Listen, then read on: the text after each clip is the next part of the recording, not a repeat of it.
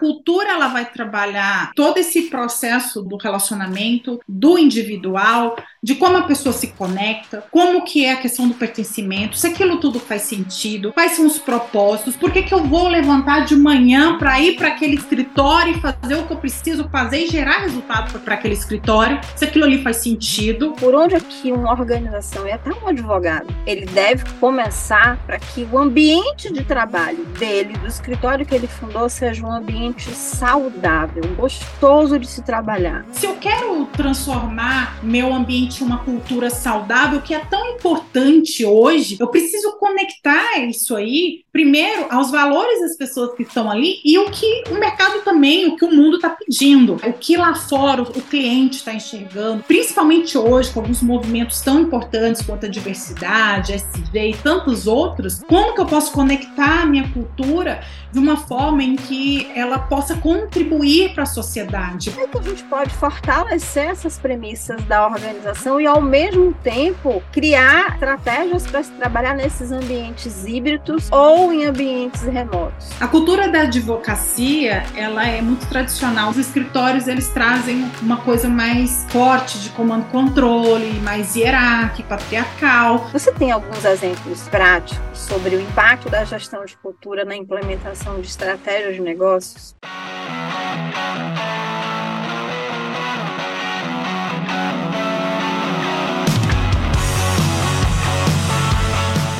Olá, doutores! Muito bem-vindos a mais esse episódio do DVCast.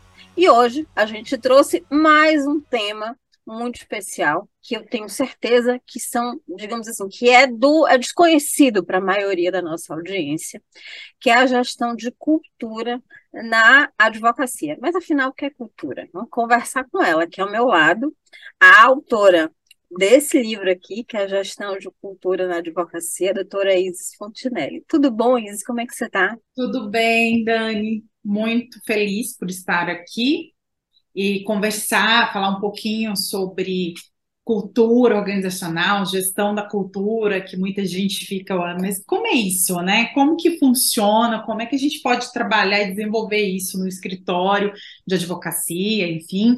Então a gente vai falar um pouquinho sobre isso hoje. Muito bom. É, Isis, eu sei que sua primeira formação é em Direito. Eu não, não tenho certeza, mas assim, eu já lhe conheci na cultura, mas eu acredito que no início você deve ter advogado, né? E você é uma pessoa muito atuante também nos quadros da OAB. OAB Goiás, OAB São Paulo, você é uma pessoa muito atuante. Inclusive, é, eu lembro do período, ó, passando, eu conheço isso há muito tempo, mas eu lembro do período que você, não sei se você ainda é, você era presidente da Comissão de Inovação da OAB Goiás. Né?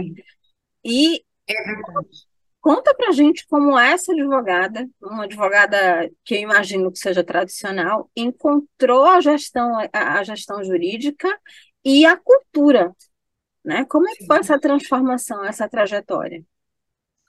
Dani, antes de ser advogada, propriamente dita, eu é, trabalhei no serviço público. Então, a minha formação para o direito foi para concurso público. Eu estudava para concurso público. E eu passei por alguns órgãos. Passei pela Secretaria de Segurança Pública do Estado de Goiás, passei pelo Tribunal de Justiça de Goiás e Ministério Público de Goiás. E foi naquele momento ali no Ministério Público que deu aquele clique, né? É, na época eu já estava aí há seis, sete anos no serviço público é, e resolvi mudar. Já pensava em fazer isso, mas na época, por uma questão também de assédio moral dentro do, do Ministério Público, é, faz com que a gente tome as decisões, né? Fala no amor ou na dor, a gente acaba tomando uma decisão.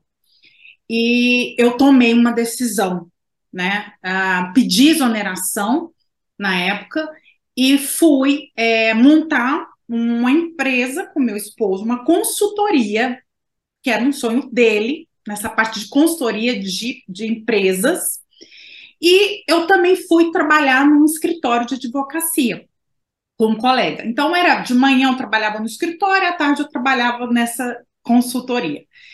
E eu comecei a me apaixonar por isso, por gestão. E aí eu comecei a estudar, a me dedicar, fazer MBA, enfim, fiz o MBA em gestão empresarial pela FGV, que inclusive hoje eu dou aula neste este mesmo MBA. E, e a coisa foi acontecendo uh, até ter esse insight de juntar a gestão com a advocacia. É, eu percebendo isso, a necessidade, eu já vi isso lá no, no, serviço público, com as minhas estagiárias, que saíam da faculdade e falavam, nossa, e agora? E uma delas me chamou a atenção, que ela falou, olha, minha família sempre quis que eu, que eu fosse fazer concurso público, mas na verdade eu quero ser advogada. Só que assim, como que na faculdade não ensina a gente a ser advogado, assim, de fato? Eu falei, nossa, deu aquele clique, realmente, né? Como abrir o escritório, como fazer as coisas acontecerem. E aí eu não quis mais saber de concurso público também. Eu queria é, trabalhar na área privada. E aí, esse, nesse insight, eu tive uma viagem. Essa viagem, eu é, para os Estados Unidos, eu tive contato com escritórios de advocacia que trabalhavam já essa parte de gestão. Então, eu trouxe aqui para o Brasil essa, essa vontade de trabalhar isso. Fui conhecer consultores que já trabalhavam isso aqui no Brasil e comecei a desenvolver. E dali surgiu a Comissão de Inovação e Gestão, que foi uma das primeiras comissões nesta área. Tinha uma só, que era Comissão de Inovação e Gestão, que era do Paraná, só que trabalhava mais a parte de tecnologia e inovação. E aí, é, no mesmo ano que, a, que abriu o meu. Então, eu falo que eu sou pioneira nesse sentido de gestão, a parte de mais de gestão. Então, é, abri a comissão de gestão jurídica, inovação e gestão jurídica no AB Goiás, e esse foi o primeiro passo para uma transformação cultural. Por quê? Porque a OAB, ela é tem aquela estrutura patriarcal para o advogado, né? Então, é, foi, um, um foi um, um, espaço muito legal para poder é, expandir e trabalhar essa coisa da gestão de forma democrática também para os escritórios médios e pequenos, porque só os grandes ali que trabalhavam isso, principalmente aqui em São Paulo. E a partir disso eu criei também um MBA, um MBA de gestão de escritórios de advocacia, um MBA de gestão jurídica é, presencial e começou a abrir em vários lugares. A primeira turma foi em Manaus e o que é mais bacana é que hoje eu vejo alunos, assim, super bem, desenvolvendo gestão, é, aqueles primeiros alunos que se formaram na sua advocacia e fazendo sucesso, e inclusive é, ensinando gestão para outros advogados. Então, eu é, participei dessa transformação por meio de aprendizado, levou um aprendizado por meio da, da comissão, por meio do ambiente de gestão é, é, na advocacia e consultoria, né? Então, é, eu desenvolvia isso dentro dos escritórios e a partir da noção de que, poxa, a gente leva estratégia, a gente leva a, a noção do tático, do operacional, mas a advocacia é, um, é, é uma profissão muito tradicional, né, com os preceitos muito arraigados. E aí eu falei, poxa, tá faltando uma cerejinha do bolo. E essa cerejinha do bolo era exatamente a cultura organizacional. E é, aconteceu um fato interessante, um dia eu em casa, meu esposo participou de um evento, ele falou assim, eu participei de um evento que eu achei bem interessante, falando sobre cultura organizacional, é o espírito da organização né? É o DNA da organização. E a partir daquilo ali me chamou a atenção e eu comecei a estudar e me dedicar muito a essa área de cultura organizacional. Foi a partir de então que eu resolvi fazer um mestrado na área de gestão de pessoas, porque eu percebi que as pessoas é que modificariam, é que iriam participar daquele processo de mudança, queriam transformar aquilo ali dentro dos escritórios, porque só a técnica em si não estava surtindo muito efeito na vida daqueles escritórios, né? É, muitos consultores viravam para mim e falavam, Isis, como é que como é que tá? Como é que funciona? É, como é que tá a sua consultoria? Porque a minha, assim, às vezes a gente tem uma dificuldade muito grande, a gente cria estratégia, é, vai lá, fala para o advogado, aí, nossa, é uma frustração, sabe? Passou dois, três meses, parece que o advogado enfiou tudo aquilo ali na gaveta e voltou para estaca zero. Então, é, a partir disso, eu comecei a estudar bastante essa parte de cultura organizacional, enfim. É, então, formei é, um mestrado né, de gestão de pessoas. Aí, enfim, é, escrevi o livro Gestão da Cultura na Advocacia, é, que foi um pontapé para que eu pudesse é, levar isso para os escritórios, que antes mesmo de você implementar a gestão, antes mesmo de você implementar o marketing, seja lá o que for, você precisa trabalhar a cultura, que é uma coisa que as organizações fazem. As organizações do mundo inteiro fazem. Então, se você for ver essas organizações que realmente são fortes, têm sucesso.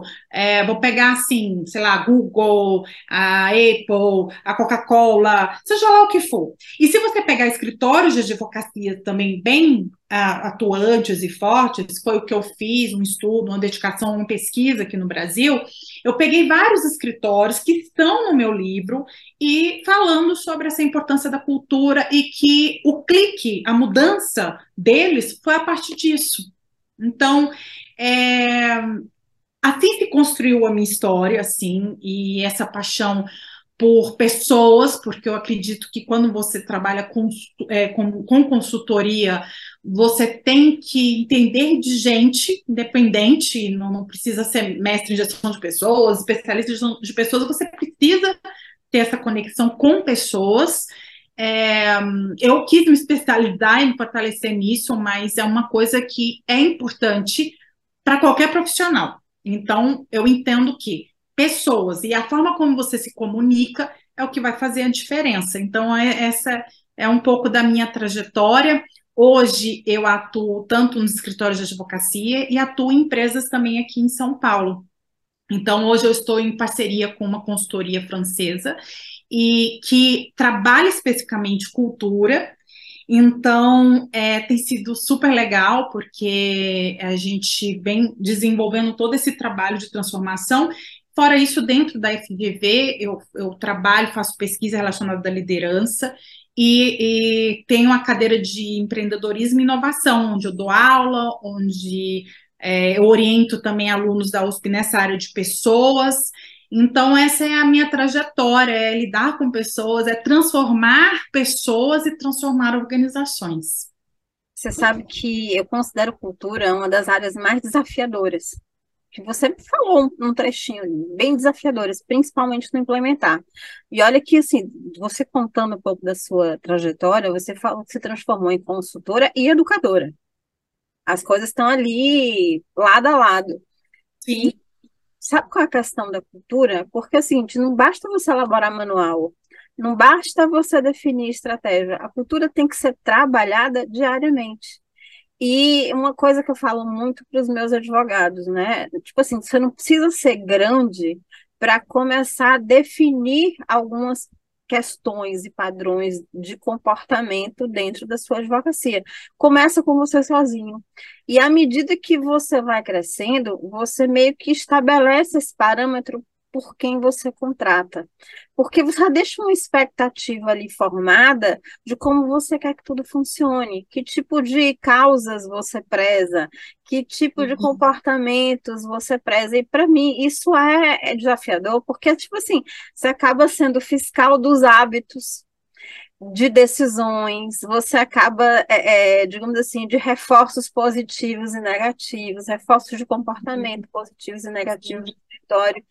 E eu sei quanto isso é difícil, porque em, muito, em muitos momentos isso não é uma coisa formalizada. E a ponto, você sabe disso, de muitos advogados negligenciar essa parte.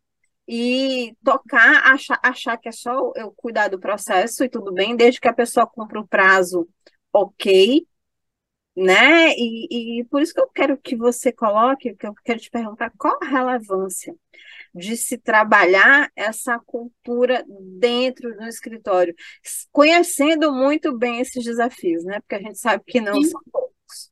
Sim. Dani, eu costumo dar uma. Vamos lá, vamos colocar, dar um exemplo aqui.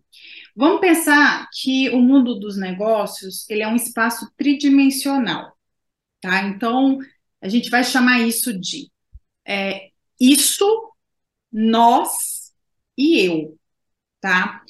É, que devem operar em consonância. esses itens. Isso, nós e eu. O isso é a dimensão do impessoal, que é centrado em tarefas, é, em processos, é, no sistema ali de rotinas, enfim, do processo. O nós, ele é a dimensão interpessoal, tá? Então, é centrada na relação entre os indivíduos, na conexão entre eles, relacionamento interpessoal. E o eu é a dimensão pessoal, ou seja, centrado em valores, crenças, propósitos de um indivíduo, tá? É, nós somos treinados a cuidar do isso, o isso, o processo, a forma como vai executar, é, o que não é suficiente para envolver as pessoas. Então, o maior problema é isso: as pessoas vão lá e falam, olha, faça isso, é isso que vai funcionar, é isso que. E isso não envolve as pessoas. Então, a gestão da cultura, ela procura alinhar esses três itens é, que dá a liga, né? É, fazendo esse sistema rodar. Então, é necessário se preocupar com a conexão entre as pessoas, que é o que gera ali um processo de engajamento, de, de, de propósito, do, do, que, do que faz sentido para as pessoas.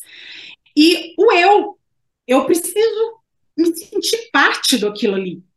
Eu preciso é, me conectar àquilo ali. Aquilo ali precisa fazer sentido para mim. Então, quando essas três é, vertentes estão juntas, é o que a gente tem de, de, como a gente fala, de trabalhar a cultura.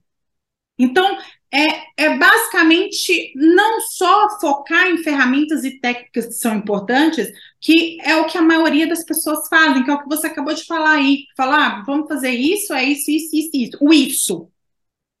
Uhum. Então, é, a cultura ela vai trabalhar é, todo esse processo do, do, relacionamento, do individual, de como a pessoa se conecta, como que é a questão do pertencimento, se aquilo tudo faz sentido, quais são os propósitos, por que, que eu vou levantar de manhã para ir para aquele escritório e fazer o que eu preciso fazer e gerar resultado para aquele escritório, se aquilo ali faz sentido, né? Então, é isso que vai fazer com que eu, eu participe dos processos de mudança, né? Que eu fale, opa, é, realmente a gente precisa implementar isso aqui, né? Então, existe uma diferença entre instalar e implementar. Eu posso instalar uma tecnologia no meu escritório, mas eu só vou implementar quando uma pessoa falar, opa, isso faz sentido. Eu vou aqui é, parametrizar, eu vou aqui fazer com que a coisa realmente funcione e gere, gere resultados para o escritório. Isso é bom para mim, isso é bom para nós, isso é bom para a organização. Então, precisa ter essa liga. E o maior problema é que a gente não está vendo essa, essa liga hoje acontecer é, nos escritórios. Aí não adianta eu querer, ah, vamos fazer isso, vamos fazer aquilo outro, que não vai fazer muito sentido. Então, é isso, essa é a importância da cultura. Deu para pegar assim, só para. Você sabe que minha primeira formação é relações públicas. E na formação, a gente tem, dentro da formação, eu tive pelo menos um ano de psicologia voltada às organizações, muito fala moscovite, muita liderança desenvolvida para dentro. A gente já fez muito, como é que eu posso dizer, análise sociométrica. E para quem não sabe o que é análise sociométrica, é para mapear comportamentos que são não são lideranças formais, são lideranças informais. Quem são as uhum. pessoas influenci, que, influenciadas que são capazes de influenciar esse líder, como Eminência Parda, que hoje em dia as pessoas nem usam mais esse nome, mas assim, é, a gente tinha diversos instrumentos para se trabalhar o que a gente chama hoje, muita gente chama hoje de endomarketing, naquela época se chamava, naquela época, né, porque foi século passado, de comunicação interna, que você colocou aqui da relevância da gente trabalhar bem essa comunicação para que as pessoas Sim. sintam parte e, digamos assim, possam, digamos assim, levar a organização para uma direção, uma direção que as pessoas intencionalmente da gestão, da liderança, desejam. Porque sem isso não é possível implementar o restante. Mas a gente sabe que assim, gestão de comportamento, gestão é, é como eu falei, para mim ainda é muito desafiante. A gente sabe do, das transformações, das mudanças, dos medos. É muito desafiante. Não, uau, é. a gente sabe como isso impactou no comportamento das pessoas. As pessoas, Daniela, têm uma uh, dificuldade, às vezes, de, de, traduzir o que, que é esse comportamento organizacional, o que, que é a cultura e o que, que é o clima né? Então, é, e como isso pode influenciar nas tomadas de decisões, como isso pode influenciar nas ferramentas que, as pessoas vão usar no dia a dia, e tudo, e tudo isso, todos esses três pilares, eles têm ferramentas, têm técnicas que podem ser trabalhadas, potencializadas, para daí, então, é é aquela coisa, quando você vai, vai fazer um plantio, você precisa de um terreno fértil e, e, e, a cultura, trabalhar a cultura é exatamente isso, é deixar esse, esse terreno fértil para receber né, esse plantio. Então, é necessário é, esse entendimento sobre cultura organizacional. Sabe que eu considero cultura a parte macro, o, o, macro, realmente. E tanto que tem os estudos de clima, é tá aquelas análises, olha, vale, vale, vale tem, existe clima, existe, digamos assim, receptividade para implementar tal atividade agora, está no momento certo, aí é outra coisa. É diferente do, do processo cultural do dia a dia. E sabendo desses desafios, eu quero, eu quero até, é, digamos assim, pensar e refletir junto com você tendo esses processos, é, digamos assim, mais complexos, dá para gerenciar cultura? Por onde é que uma organização, e até um advogado, ele deve começar para que, vamos colocar dessa maneira, para que o ambiente de trabalho dele, do escritório que ele fundou, seja um ambiente saudável, gostoso de se trabalhar?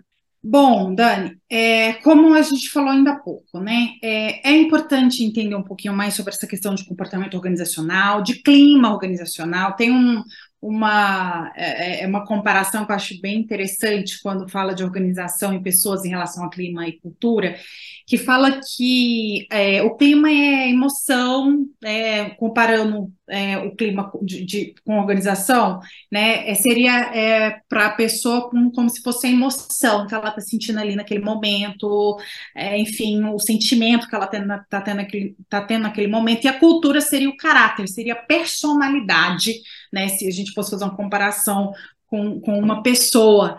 Então, é, através daquela, da, daquele, é, daquela emoção, daquele sentimento que, você, que vai sendo traduzido, você vai transformando a personalidade da pessoa, você vai transformando né, as pessoas, a gente vai ao longo do, do, do tempo, através dos nossos sentimentos, das, das, coisas que a gente vivencia, a gente vai é, é, amadurecendo, a gente vai é, tendo novas percepções, a gente vai mudando, e as organizações, elas funcionam assim, até porque as organizações são as pessoas, né, são são feitas pelas pessoas. E uma das coisas que precisa identificar inicialmente numa cultura organizacional, é, numa organização para trazer esse sentido de cultura, é primeiro você identificar quais são os seus valores, né? É, quais são os pilares que aquela organização funciona, né? O que que é, o que que vai definir a cultura organizacional através das missão, da missão, da visão daquela, daquela cultura, é, daquela organização, e a gente faz esse trabalho de uma forma mais aprofundada, não é uma coisa superficial que muitas vezes eu vejo em um planejamento estratégico. Tá? Tem, tem uma importância muito grande você entender missão, valores e cultura, principalmente valores, então, é, na, na, na, na, minha consultoria, eu costumo levar a um tempo para trabalhar essa questão de valores. Não é uma coisa tão simples. Eu preciso entender os valores de cada uma daquelas pessoas que trabalham ali. A gente faz uma, uma entrevista aprofundada, entendendo ali como que ela se conecta também à organização. Bom, é, a importância também de transformar aspirações em resultados. Então, é criar um programa ordenado, com fases para inserção de que seja uma nova cultura, de adaptar uma cultura. Então, precisa ter metas, uma divisão de tarefas, como qualquer outro é, qualquer outra ferramenta, qualquer outra técnica. É, e principalmente quando você trabalha transformação cultural, quando você trabalha uma adaptação de cultura, você precisa comunicar sempre o resultado. Então, é importante produzir mudanças que sejam visíveis, é, indicando o tipo também de comportamento que é esperado daquelas pessoas para que, aquela, que, que, aquilo, né, que a mudança ela realmente é, aconteça da forma que precisa acontecer. Então, é nesse sentido assim que a gente é, procura é, trazer, identificar o que, que a gente é e o que, que a gente quer. Se eu quero transformar meu ambiente uma cultura saudável, que é tão importante hoje, eu preciso conectar isso aí primeiro, aos valores das pessoas que estão ali e o que o mercado também, o que o mundo está pedindo. E eu não vou falar assim, o mercado no sentido mais amplo, no sentido de, de é, o que lá fora o, cliente está enxergando, principalmente hoje, com alguns movimentos tão importantes quanto a diversidade, SG e tantos outros, como que eu posso conectar a minha cultura de uma forma em que é, ela possa contribuir para a sociedade? Porque hoje as pessoas esperam isso. Então, você tem que ter muito cuidado com aquilo que você propaga. Né? Então é o tal do walk the talk. O que você fala, você realmente tem que cumprir. Então, eu vejo muitas vezes, Dani, é, escritórios, organizações falando uma coisa e no seu dia a dia não aplicando. Mas elas esquecem que hoje nós vivemos é, num, num ambiente onde as informações elas são muito aceleradas e de fácil acesso. Então não adianta você é, propagar uma coisa e fazer outra, porque isso uma hora o seu cliente interno, que é o colaborador, vai ser o primeiro na hora que ele espiar, que ele sair, né? Porque uma hora um ou outro vai embora, é, ele vai propagar aquilo ali, o que foi bom e o que foi ruim. Né? Então, a gente tem que cuidar de tudo isso. Quando a gente fala, você trabalha com marketing, você sabe disso, o marketing tem uma ligação muito forte com cultura, porque é, quando, você, quando você trabalha cultura, você influencia em como aquele é, escritório ele vai se apresentar lá fora, como o seu cliente vai enxergar aquilo ali. E quando eu falo cliente, eu falo cliente no geral, cliente interno e cliente externo.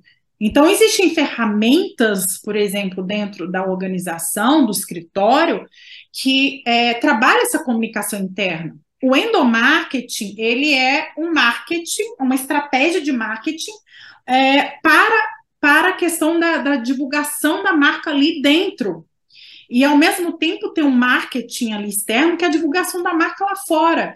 Então, a cultura ela começa a partir das pessoas ali dentro, o marketing do endomarketing, é, e a comunicação é, é, é, interna ela, ela, é um processo muito importante nisso.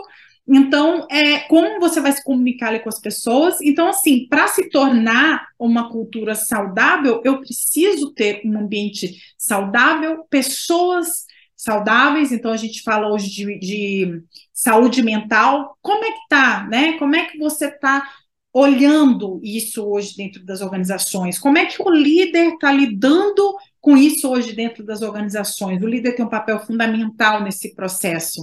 Como que está o clima? Então é necessário trazer ferramentas, existem várias ferramentas hoje de, de clima organizacional que basicamente trabalha todos os quesitos, né? De como eu vou entender é, é, a percepção das pessoas sobre aquele ambiente, é, como está o relacionamento entre as pessoas, como que ela enxerga o líder dela. Então, tem todos os, esses parâmetros para que você possa transformar é, a, a sua organização, seu escritório em um ambiente saudável. Muito bom. Você sabe que é, eu vou falar um pouco. É, é, é, tipo assim, é, essa é uma área que é apaixonante, mas também é uma área muito desafiadora, requer muita capacitação. Você sabe disso dos colaboradores, uhum. muito alinhamento e algo que eu percebia que causava muita frustração entre colaboradores é exatamente as tentativas e erros da liderança do, do, da maior. Se começa um processo, para. Se começa um processo para. E isso, tipo assim, meio que quando a gente trazia algo novo para a organização, e a gente já, a gente já sabe disso, meio que, ah, isso de novo, já tentaram no ano, no, no ano X, já fizeram isso no ano Y, não deu em nada. Não sei se você passa por isso, isso não deu em nada. E é, não, é, não foi em 2010, mais ou menos, eu fui capacitar uma equipe né, junto ao pessoal de gestão de pessoas de uma universidade evangélica uhum. aqui em Salvador, uma faculdade muito grande. E assim, a turma era imen a turma era enorme mesmo. E, e lá para as tantas a gente começou a fazer exercícios. E algo que talvez seja muito comum para você é que as pessoas começaram a identificar fragilidades, problemas dentro dessa organização, problemas internos. Só que Sim. as pessoas tinham dificuldade de materializar em palavras o que eram esses problemas. Se dizia muito que era problema de comunicação. Acho que você já ouviu é uma... isso, porque, tipo assim, é não identificar problema, é o genérico do genérico do genérico. Ah, mas existe Sim. um problema de comunicação com problema de comunicação que não se identifica, não se trabalha. Ele é, você precisa identificar para se trabalhar. E tem algo que aqui, infelizmente, aconteceu recentemente, que foi a pandemia, onde muitos escritórios tiveram que sair do ambiente físico e colocar suas equipes trabalhando de forma remota. Hoje a gente sabe que existe um sistema híbrido, tal, mas é. mesmo assim, do, ponto, do meu ponto de vista, da, da, das questões que eu trabalhei no marketing, a gente tinha um desafio muito grande de, primeiro, colocar as pessoas para fazer reunião aqui, de forma remota, porque e outra, a gente passava diretrizes para as pessoas virem para a reunião, ou seja, uhum. tarefas antes, porque ali era para se discutir ações, estratégias do dia, da semana, e se elas não fizessem as diretrizes, não adiantava fazer reunião, porque a reunião não era só para ver a gente, não era só bonzinho para a gente ver todo mundo. Eram reuniões de resolução de problemas. E, de repente, o que a gente percebia é que as pessoas não estavam lendo os e-mails. Elas estavam em casa, mas não estavam lendo os e-mails. Né? E sabe o desafio que eu quero te perguntar, né? O desafio, eu acho que nesse caso, é a preservação dessa cultura com o trabalhador trabalhando uhum. de forma remota. Sim. Como é que a gente pode fortalecer essas premissas da organização e, ao mesmo tempo, criar, é, digamos assim, estratégias para se trabalhar nesses ambientes híbridos ou em ambientes remotos? Porque ah. ainda assim são colaboradores de um escritório ou de uma organização. E isso também está junto às relações de parceria, enfim, tudo. São, estão todas alinhadas. É. Dani, é, com a pandemia, né, a gente teve um modelo aí, foi forte, né? Primeiramente, todo mundo ali no online, mas isso já existia. Tinham escritórios já trabalhando no 100%, no 100 digital, né? pessoas colocaram esse nome. É, mas tem uma coisa que vale para qualquer, seja híbrido, seja presencial online, que seriam alguns indicadores que a gente percebe para a questão da cultura organizacional. É, e que, a, a, depender da forma desse trabalho, a gente vai é, mensurar cada um deles de uma forma. Então, só para passar aqui para você alguns desses indicadores, é, seria, por exemplo, a taxa de turnover, que é, é em relação à, à saída das pessoas, o absenteísmo, né, é exatamente é, no presencial a pessoa está ali, já começa a dar um monte de desculpa e, e vai faltando, e como que isso se é, é, se traduz no online, né? Como você acabou de falar aí, as pessoas não estão lendo e-mail, as pessoas não estão. Então, existem é, esses indicadores, mas a forma de olhar muda um pouquinho, tá? É, a parte de produtividade, né? Como é que a pessoa está ali sendo produtiva, é, a qualidade da comunicação. Então, no presencial você tem ali o presencial ali, você está conversando com a pessoa, é, no, no, no, no, face a no face a face, aquela coisa toda, no, no, no online você vai trabalhar mais no, no Zoom, na, no e-mail, no, como que você está se comunicando, então essa qualidade de comunicação, é, outros indicadores, a condição de trabalho, então é, a condição de trabalho dentro de uma, de, no presencial é uma, porque ali a organização ela está tá oferecendo a estrutura para o colaborador. Mas existem empresas hoje que também oferecem essa condição na casa do colaborador. Então, durante a pandemia, se via muitas organizações tentando entender qual era a condição daquele funcionário na casa dele, né? E a gente sabe que cada um tem uma realidade diferente né? Tem pessoas que estão ali que dividem espaço com, com é, papagaio, cachorro, sogro, sogra, né? E, cada um tem uma realidade diferente, então você começa a observar esses itens, então é necessário entender isso aí é, individualmente. É, a questão do retrabalho, né? Esse, esse indicador de, poxa, será que a pessoa tá, ela está conseguindo, ela está compreendendo, então, através do retrabalho também desse indicador, você consegue identificar como, como que esse processo está acontecendo. O relacionamento com o gestor, então, com certeza, no presencial, a gente tem aquele processo né, do, do líder, da liderança, mas no online, é, isso também não se perde. A forma que ele é explorado é, é outra, mas não se perde.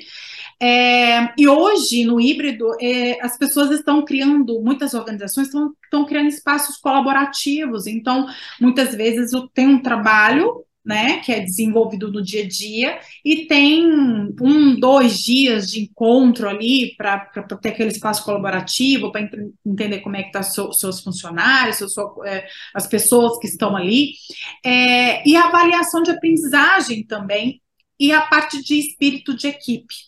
Então, é, todos esses indicadores, tanto faz se é no presencial, se é no online, no híbrido, eles são fortes indicadores de como está a minha cultura e como que eu posso desenvolver e trabalhar e trabalhá-la, né?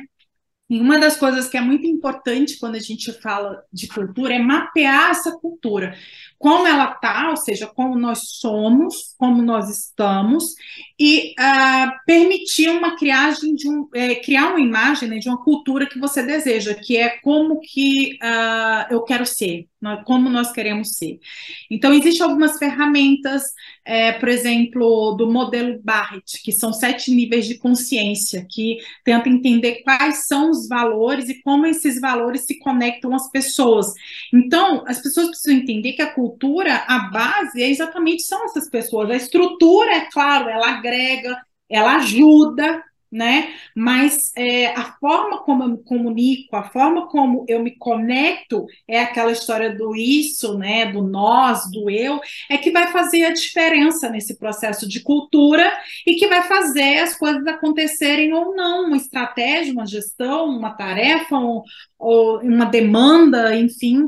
Então, é, é, dá sim para se trabalhar tá? É claro que tem pessoas que têm essa dificuldade de, ah, a gente quer estar ali no presencial, uh, né, no, no, no é, face to face, que é o, é one on one, enfim, mas é, tem como a gente desenvolver isso da melhor forma possível, tá? Seja no presencial, no online, no híbrido, tem como você desenvolver e transformar uma cultura.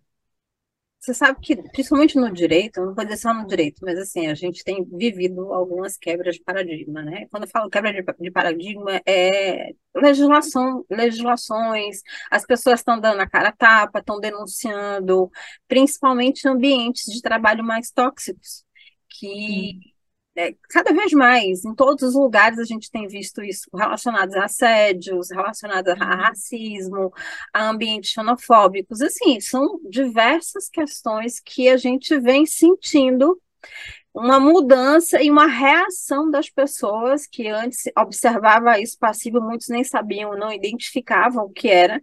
Hoje existe muita informação, graças a Deus, sobre isso, para que as pessoas comecem a se informar. A gente tem visto isso cada vez mais. Parece que isso aumentou, mas não, a gente sabe que não aumentou. É uma questão que sempre, infelizmente, esteve ali Mas vamos falar de cultura. Culturalmente, a gente não era incentivado a denunciar. Né? É, é, o que a gente fala de mudança é exatamente uma mudança na postura de algumas organizações, no sentido de querer melhorar esse ambiente de trabalho mais tóxico. Né? E por isso eu quero lhe perguntar sobre isso. É possível desconstruir dentro é, de uma organização essa cultura mais tóxica, desconstruir isso e promover um ambiente mais transparente, mais saudável, se é possível, é por onde começar?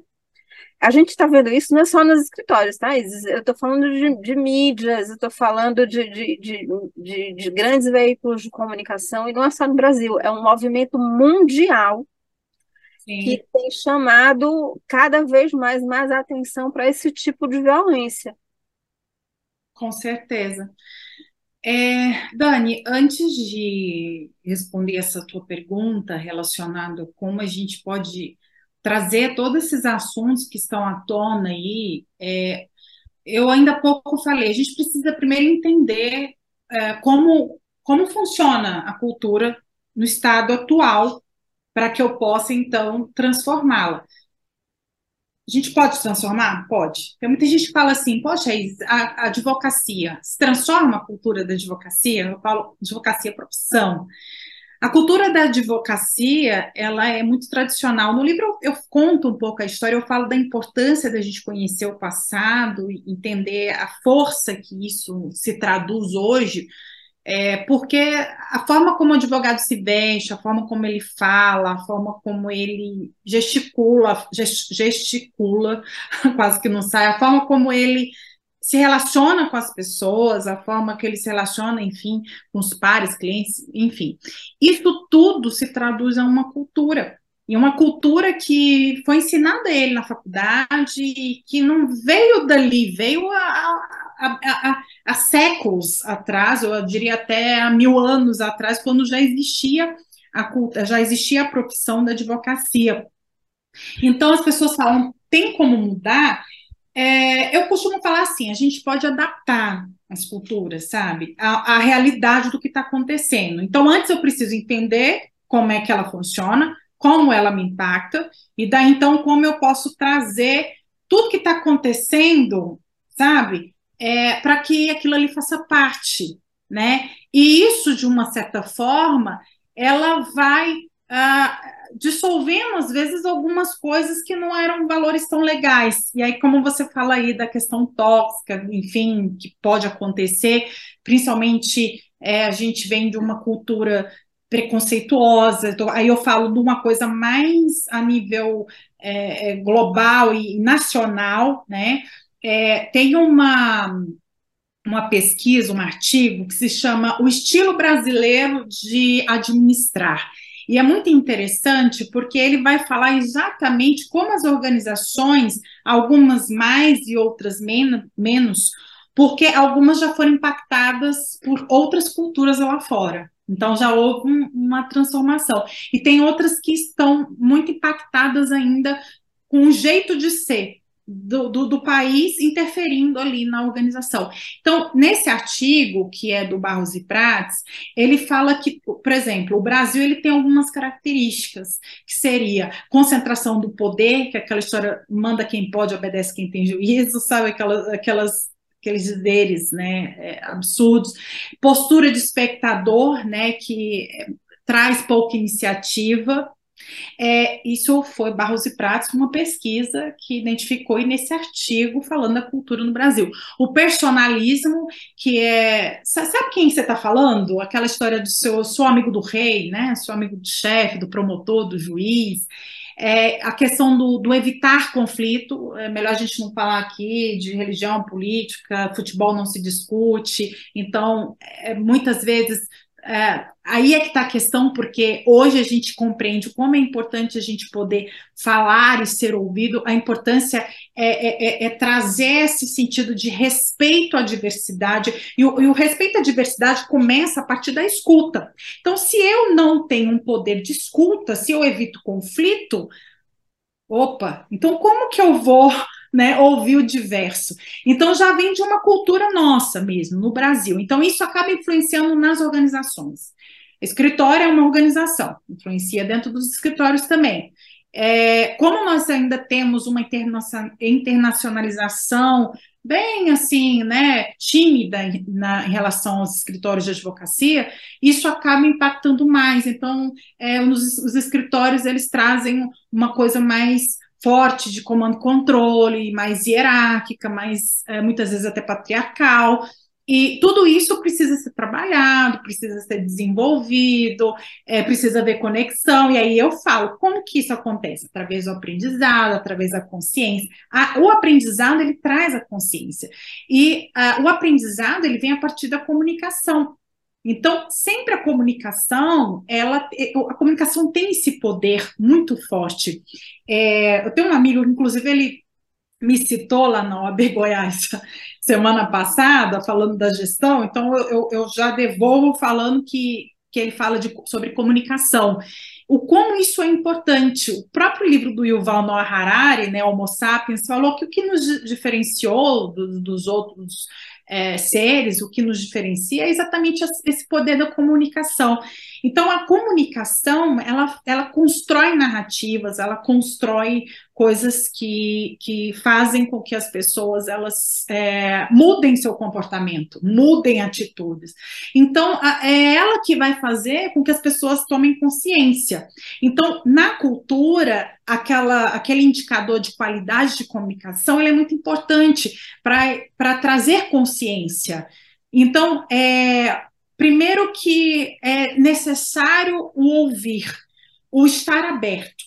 E muito uh, no sentido da diversidade, quando fala diversidade, é, é, necessário trazer inclusão junto, porque não, não tem sentido quando eu falo de diversidade se eu não faço a inclusão, sabe? Se eu não preparo aquele ambiente para uh, receber as pessoas diversas. Então, é, elas se conectam. Então, eu vejo que tem muito escritório aí falando sobre, ah, nós somos diversos, mas quando você vai ver, não há inclusão, não existe inclusão de fato.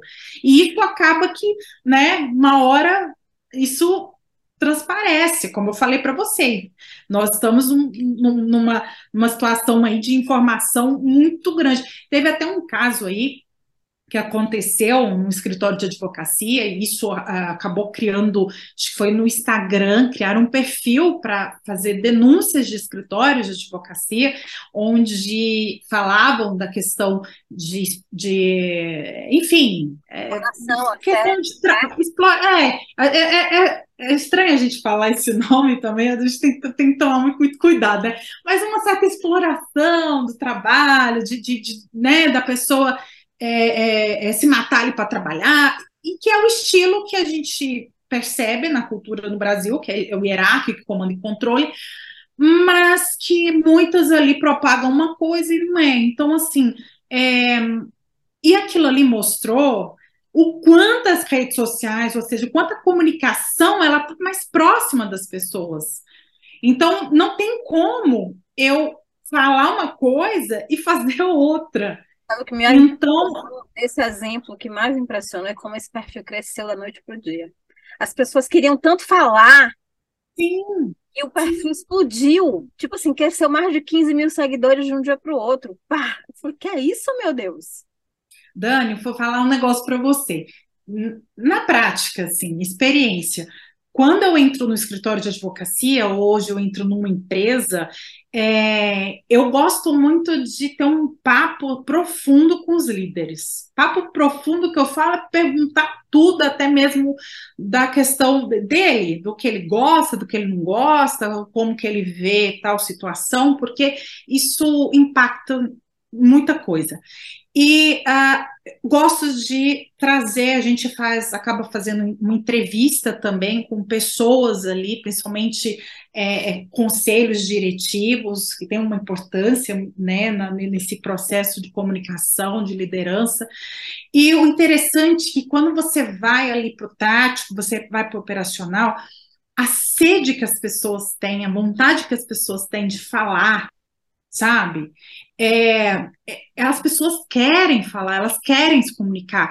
Só que mais uma vez, as pessoas falam, ah, a cultura, sim, a nossa cultura, ela bloqueia isso, sabe? Então, é, muitas coisas não acontecem, muitas mudanças não acontecem, muitas coisas que o mercado está é, apontando para a gente, faça isso, faça isso, não acontece porque não existe essa comunicação dentro da, do, do, escritório, não existe essa comunicação dos líderes com seus liderados, às vezes até mesmo entre os próprios líderes, você vê sócios que não se comunicam, sabe? Então, é, e a comunicação é uma ferramenta indispensável para a cultura organizacional.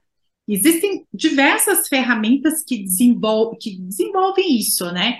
Quando a gente vai fazer um treinamento, a gente vai fazer o team building, quando a gente vai fazer uma mentoria, a gente costuma fazer uma mentoria, mentoria para líderes, para que eles desenvolvam essa percepção e levem isso para os seus liderados, enfim. Então, é, tudo isso é o que vai fazer, vai, é o que de fato vai fazer diferença e o que vai trazer aquela percepção de um ambiente saudável, né? É, sem dúvida. E assim, fora a canibalização interna, eles não se comunicam. Eu costumo dizer na minha área que eles literalmente estão sentados no dinheiro, porque se eles não se comunicam, eles não, não, não, não passam uma demanda para outro. Não, o cliente é de um só. O cliente tem potencial de, é, digamos assim, de inclusive fechar outras demandas, mas porque não se conversam, a coisa não acontece, não flui. E é interno e externo, é o interno impactando diretamente no interno. Que me vem essa pergunta aqui. Você tem alguns exemplos assim práticos sobre o impacto da gestão de cultura na implementação de estratégias de negócios? Porque a gente sabe que isso impacta. Né? A gente falou aqui de um exemplo que foi a comunicação, a gente sabe que isso impacta, mas a gente ainda não tem noção do quanto. Eu, como eu falei, costumo dizer que os advogados se sentam no dinheiro porque o que mais se tem é advogados, digamos assim, sócios de escritório que estão ali para dividir despesas, não se pensa em investimento a longo prazo, a coisa vai crescendo, vai ganhando corpo, vai contratando pessoas e vai, as coisas são empurradas literalmente com a barriga. São empurradas, deixam acontecer. E você tem pelo menos a minha, no meu trabalho, você tem perda de eficiência, inclusive na produção jurídica, porque se não tem um meta de trabalho, cada um desenvolve o que sabe, do jeito que sabe, como dá. Né? Você não tem inteligência interna. Você não tem, infelizmente, é, digamos assim, e, e, aí é processo, não é nem cultura, é processo. Você não tem inteligência interna. Você não tem um banco de, de petição, você não tem nada. Você simplesmente tateia, tateia, tateia, tateia, você não, não consegue encontrar absolutamente nada do escritório. Só o ego dos, das lideranças em função de fechamento de contratos, mas fora isso, e com isso você sabe, você não deixa um legado, porque a advocacia é muito isso. Passou o tempo que o escritório morria com morria com o líder. Hoje em dia a gente está vendo escritórios em São Paulo como Pinheiro Neto e outros escritórios que, mesmo os líderes não estando mais aqui, já faleceram, os, as pessoas que fundaram, o escritório continua e continua grande. Ou seja, é sinal de que a cultura foi gerida, algo aconteceu para que aquele escritório não morresse junto com o fundador. Então, assim, você tem esses exemplos, você pode trazer aqui, principalmente quando o objetivo é estratégia de negócios e enfrentamento de crises. Dani, uh, Peter, é, Peter Drucker falava que a, estra, a cultura come a estratégia no café da manhã, né? Então, o primeiro passo para que a gente possa pensar em uma estratégia é, que realmente seja eficaz e que seja implementada é exatamente entender essa cultura e trabalhar a forma como eu quero deixar essa cultura para daí então é, fazer as mudanças que precisam ser feitas em relação à, estratégia. Uma das coisas que eu passo muito no, nos escritórios e, e, e, nas organizações é exatamente entender isso aí e ver o que, que precisa ser mexido, mudado ali, transformado, tá? Para daí então a gente partir para o próximo passo, que é você implementar a estratégia quando não se tem estratégia ou reestruturar a estratégia.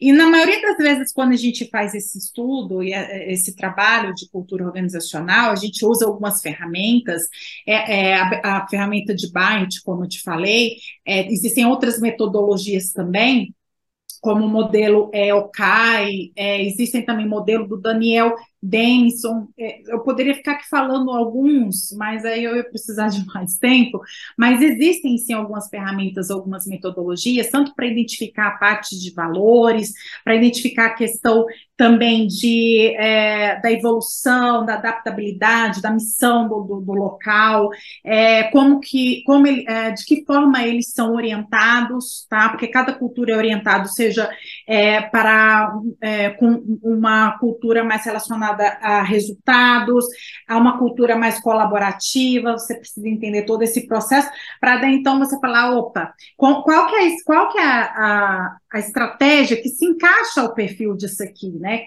que vai fazer com que as pessoas é, é, internalizem esse processo. Então, o primeiro passo é isso. Então, o que eu vejo muitas vezes é as pessoas fazerem uma estratégia é, em cima do que as pessoas querem e não do que as pessoas precisam.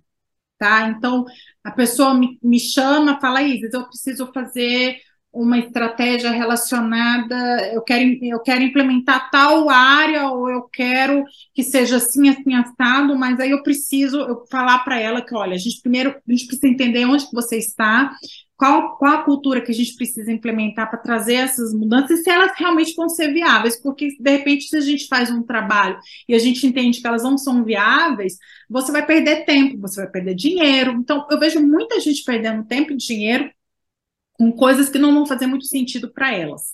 Então, esse é o primeiro passo, de fato, quando você quer trazer uma estratégia eficaz, uma estratégia que realmente faça sentido. No meu livro, inclusive, eu falo assim: é, eu tenho o título, né, Gestão da Cultura na Advocacia, e aí eu coloco mudança, ações eficazes e espírito empreendedor.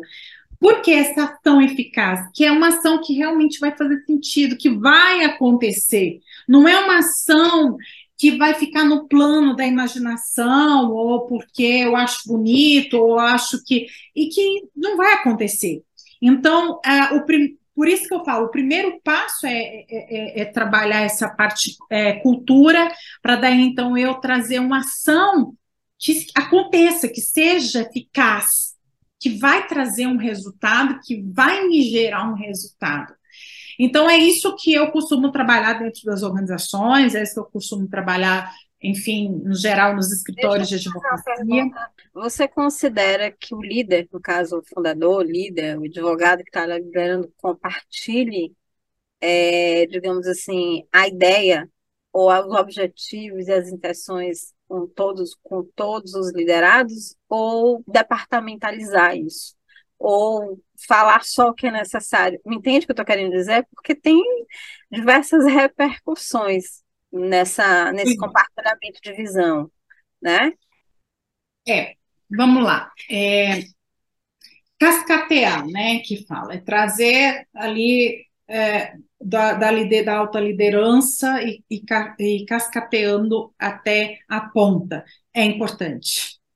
Tá, mas como é que se faz isso? Até porque você precisa entender do pequeno ao médio ao grande escritório. Como que você desenvolve isso? É claro que num escritório de pequeno porte, isso fica mais fácil. A comunicação fica mais fácil, porque você está em contato direto com as pessoas ali, né? Que muitas vezes ali do, do líder para ponta, e muitas vezes o próprio líder ali fazendo a gestão e tudo mais. Você pega um escritório grande que tem números, é, enfim, até mesmo que estão em outros estados, está bem espalhado, você precisa fazer isso um trabalho na autoliderança e, e eles irem propagando o que de fato é o escritório, qual é o propósito, é, se eles. É, primeiro, entender é, você falando de marketing, por exemplo, você que trabalha com marketing, é como que a gente quer que as pessoas entendam o escritório X? Então a gente precisa ter uma comunicação clara. Da autoliderança até a ponta, a gente precisa ter uma conexão, porque senão vai ter uma informação ali que, que vai passar e que não, não vai fazer muito sentido. Muitos escritórios não fazem muito sentido para o mercado. Essa é a verdade. Tipo não. assim, o que é isso? O que, é. que ele oferece, o que ele não oferece? E, ao mesmo tempo, Dan, dentro do escritório em si, as pessoas precisam entender o que, que é aquilo ali. E, não, e, e, e como... Pode eu, falar. Eu, eu, concordo com você sobre alguns aspectos e vou te explicar no que é que eu discordo. É, porque nem todo mundo, a gente sabe disso, está maduro, maduro, tô falando colaborador, para receber aquela informação, internalizar e seguir adiante. Então, assim, você precisa trazer o é relevante para ele, até porque em muitos casos a maioria é operacional. Não, não, ela não tem, em muitos casos, né, não, é, não são todos, eles não têm uma função tão estratégica assim para o escritório. Sim, eu, eu compreendo, Dani, mas eu entendo que independente se a pessoa ali ela é tática operacional e ela não vai trabalhar o estratégico, ela, você está muito claro a parte estratégica também, missão, visão, valores, o propósito, no geral, precisa, isso precisa estar claro. Eles precisam saber como que aquilo funciona, exatamente. Para que que eu estou ali? Para que, quem que aquele escritório serve? Qual que é o cliente?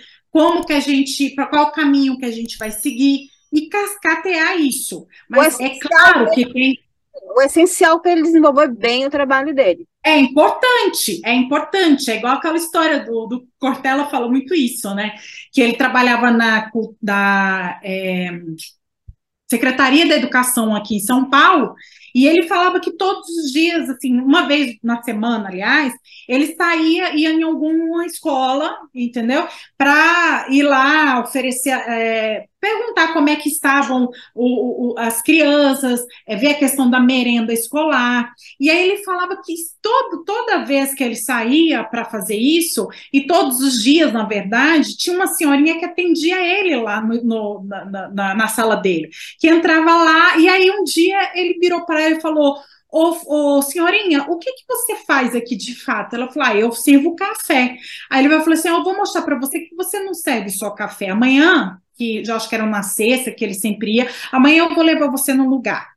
E aí ele levou essa senhorinha para a escola, mostrou para ela como que era o trabalho desenvolvido ali, que eles ofereciam merenda, que, enfim, mostrou que de fato era um negócio, sabe?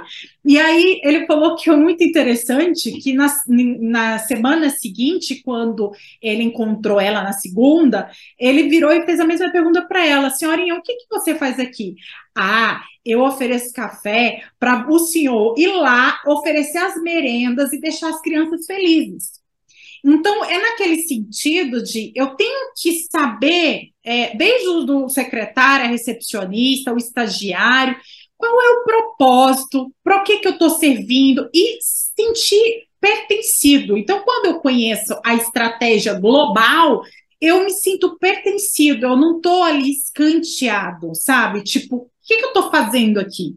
Então, é fazer essas pessoas participarem. É claro que em reuniões estratégicas, né? Você vai ter momentos ali, os líderes sócios vão ter momentos onde ele não vai ali o tempo todo passar os detalhes, mas é importante que cada área saiba o mínimo, o básico, ou até mesmo é, tem líderes que gostam de ser transparente, em, transparentes. Então, eu tenho o conselho diretivo, eu tenho áreas consultivo, contencioso, e cada líder ali resolve cascatear, trazer a realidade. Nós estamos vivendo essa situação X, Y, e essas pessoas, em momentos de crise, elas abraçam a organização, porque elas sabem o que está acontecendo. Se está acontecendo é igual todo um barco. Eu preciso saber se tem um iceberg ali na frente, se tem uma tempestade que vai acontecer ali, e eu preciso estar preparado para isso. Então, é importante preparar o espírito das pessoas para algumas coisas. E muitas vezes o estratégico ele tem que entrar, entendeu? Alinhando isso é, com toda essa essa é, que porque envolve as pessoas, né? E a cultura é exatamente envolver as pessoas é trazer as pessoas para desenvolver uma mudança, ou desenvolver uma ação, ou desenvolver seja lá o que for, porque no fundo, no fundo, o, a pessoa ali do operacional, ela está nada mais, nada menos que colocando em prática uma estratégia. Então eu preciso saber, né, o que que era a estratégia para aquele operacional fazer sentido. Na sua experiência, tá? Como é que se dá? Como é que você trabalha a gestão? Como é que você trabalha mesmo? Desenvolve a gestão de cultura dentro de um escritório, ou dentro do departamento jurídico, ou dentro de uma organização? Você falou muito do início, mas assim, etapas, só para a gente entender. Tá. Dani, é, primeiro, quando eu falo de cultura, eu estou falando de particularidades. Sim. Então não existe uma receita de bolo. Eu não vou falar aqui para você assim, assim, assim. Por quê? Porque primeiro eu preciso entrar no ambiente, entender as pessoas e saber qual é o caminho que eu vou seguir. Porque existem várias ferramentas e técnicas que eu posso trabalhar dentro de uma transformação cultural. Mas se eu for dizer para você aqui, qual que é o, como que você entende? Como é que você entra ali dentro e entende uh, o, o, início, o processo para se trabalhar a cultura? A cultura, ela é, existem algumas etapas, algumas percepções que a gente precisa ter sobre ela numa organização. É, Edgar Schein, que é um dos é, pioneiros aí nessa área da, da cultura organizacional, ele desenvolve é, três, a gente, ele chama até de cebola, né? Que é, é como se fosse uma cebola. Ele desenvolve ali pilares que seriam artefatos, aquilo que eu vejo. Então, por exemplo, trazer aqui para você. É, eu estou aqui com uma daminha bonitinha. Essa aqui é uma, uma daminha, mocinha, menininha. É, aqui eu estou uh, trazendo uma simbologia e eu estou é, trazendo uma comunicação, né? Que a comunicação não é só falada. Ela, ela aqui, uh, ela demonstra uma comunicação relacionada ao direito, à advocacia, à justiça, né? Quando a, a venda nos olhos, é, essa espada, e se chama artefato. Então, a primeira coisa que eu vejo quando eu entro dentro de um escritório de advocacia é todo o ambiente, tá? Desde a estrutura, desde a da entrada, desde o comportamento das pessoas, é, como que o ambiente está, aí eu já estou adentrando ali na parte mais de comportamento, que é uma das coisas também que é desenvolvida nesses pilares, é, valores, aquilo que as pessoas acreditam, e o mais difícil de todos, que esse aí eu vou precisar de um estudo mais profundo, que Edgar Schein chama de pressupostos básicos, que são a crença. Sabe aquilo ali que não vai, não tem, naquele momento não tem nada que vá fazer você mudar? Sabe? É, é como se eu chegasse para você e falasse, Dani, a partir de amanhã, você é católica hoje, amanhã você vai acordar espírita difícil de um dia para o outro você mudar uma crença sua. Você até pode mudar, mas isso demanda tempo, isso demanda todo um processo. Então, é, eu preciso entender exatamente essa estrutura.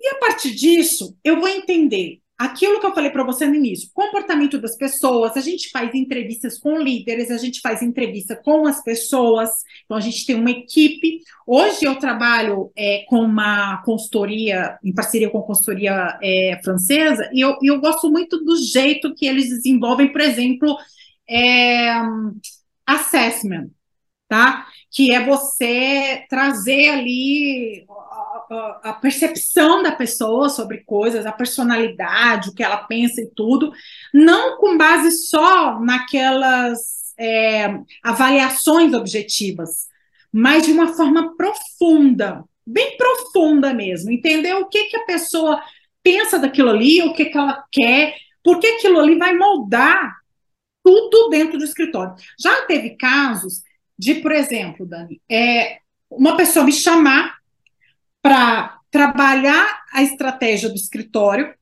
e fazer um plano de sucessão. Ele não tinha filhos e ele queria que o sobrinho dele assumisse. Só que o dia que eu fui fazer o treinamento, a pessoa mais rebelde daquele momento era o sobrinho dele.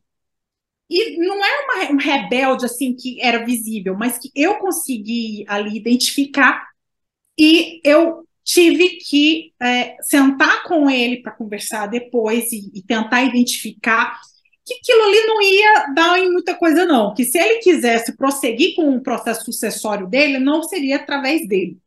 Então, são nas entrelinhas você vai enxergando isso, você vai enxergando comportamentos, você vai enxergando personalidade, você faz assessment, um monte de coisa. A partir de você entender um pouco mais sobre as pessoas, entrevistas, você vai fazer uma pesquisa de clima organizacional. Que o clima organizacional é exatamente como o ambiente se encontra naquele momento. Sabe? Como que você está identificando aquele ambiente? Exatamente. E existem várias ferramentas que você desenvolve clima organizacional. Várias, várias. A partir disso, você vai trazer ali, tem, aí você vai, vai trazer toda a parte de pesquisa organizacional, das entrevistas, assessment, é, enfim, é, perfil e tudo mais, faz um estudo, para daí então você desenvolver um plano de transformação cultural do que você é e daquilo que você quer ser. E a partir disso aí, aí você fazer a implementação de uma estratégia. E aí existem algumas ferramentas, como eu falei para você, existem ferramentas de Barrett, existem ferramentas é, Okai, é, que trabalha essa percepção de, de valores, a percepção de indicadores, é, como a gente vai desenvolver isso.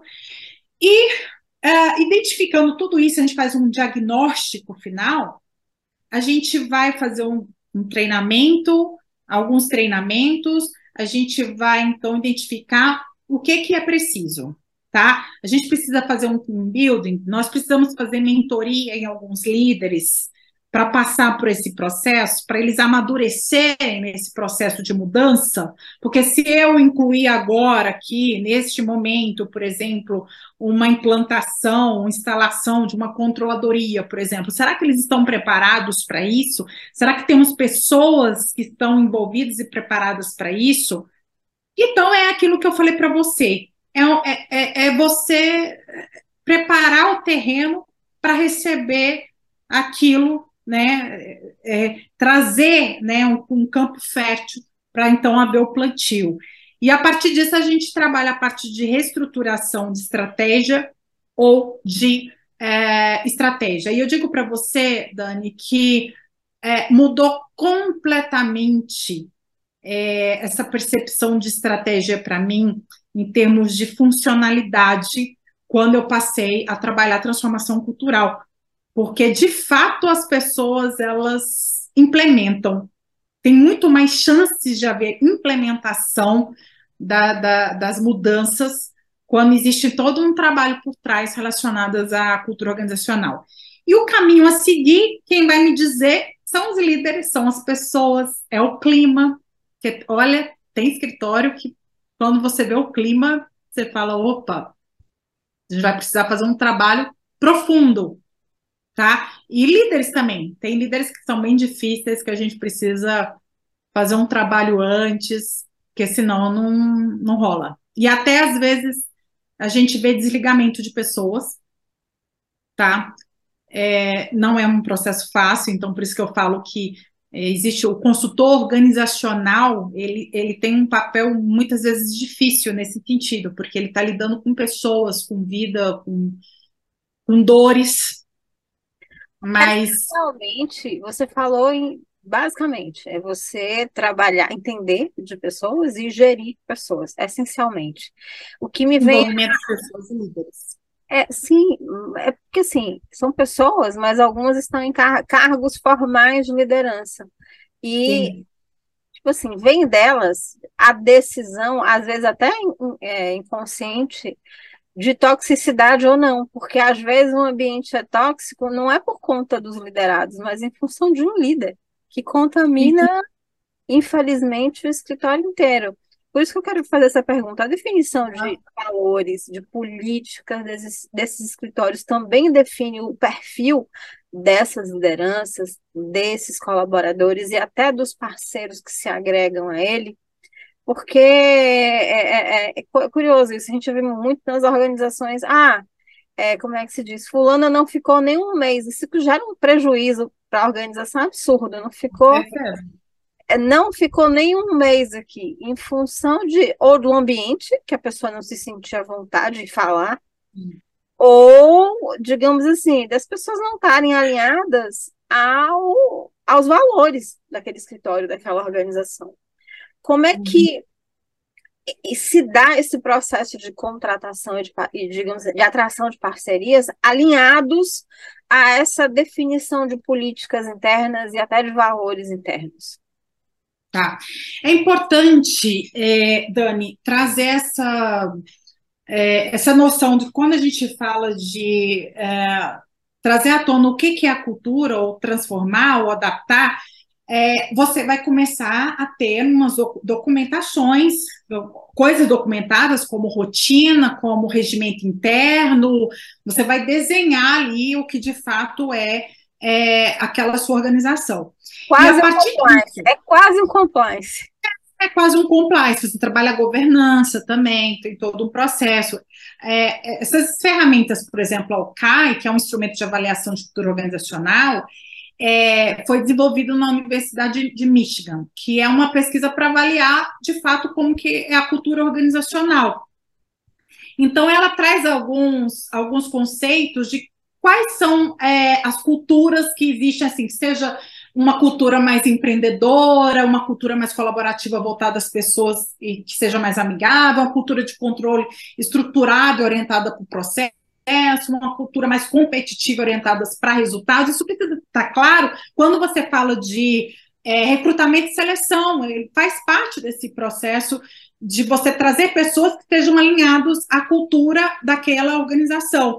Então, é, nas minhas aulas, eu costumo até brincar, eu, eu, eu faço uma, tipo, um teatrinho dos alunos ali, ó, fulano, Maria, e o Joãozinho, o Pedrinho é, resolveram montar um escritório de advocacia. Então, eles são os sócios fundadores, cada um ali com sua crença, seus valores, né, o que acredita. Então, eles se juntaram ali, e aí, a partir daquilo ali, ele vai é, é, é trazer ali no escrito, né, quais, quais são as regras, qual é o meu regimento interno, e ele vai passar por alguns processos que vai fazer com que aquela, que aquela cultura ali se fortaleça, ou, e são momentos de crise, muitas vezes, que você é, coloca em xeque ali quais são os valores daquela organização, e a partir do momento que você vai criar uma estruturação de recrutamento e seleção, muitas vezes aquilo ali já está estruturado, tem, tem uma noção, tem uma coisa que eu acho, vou contar isso aqui, porque está no meu livro também, tá? Então não é segredo. eu estive na Pinheiro Neto, e aí eu cheguei lá, então é um prédio, oito andares, aquela coisa toda, imponente, né? E aí eu fui conversar com o, o, o Alexandre, que é, é gestor, é, o líder, né, o máximo lá, o gestor, é, que ele veio na linha de sucessão do José Pinheiro Neto. Então, ele está desde o início tal.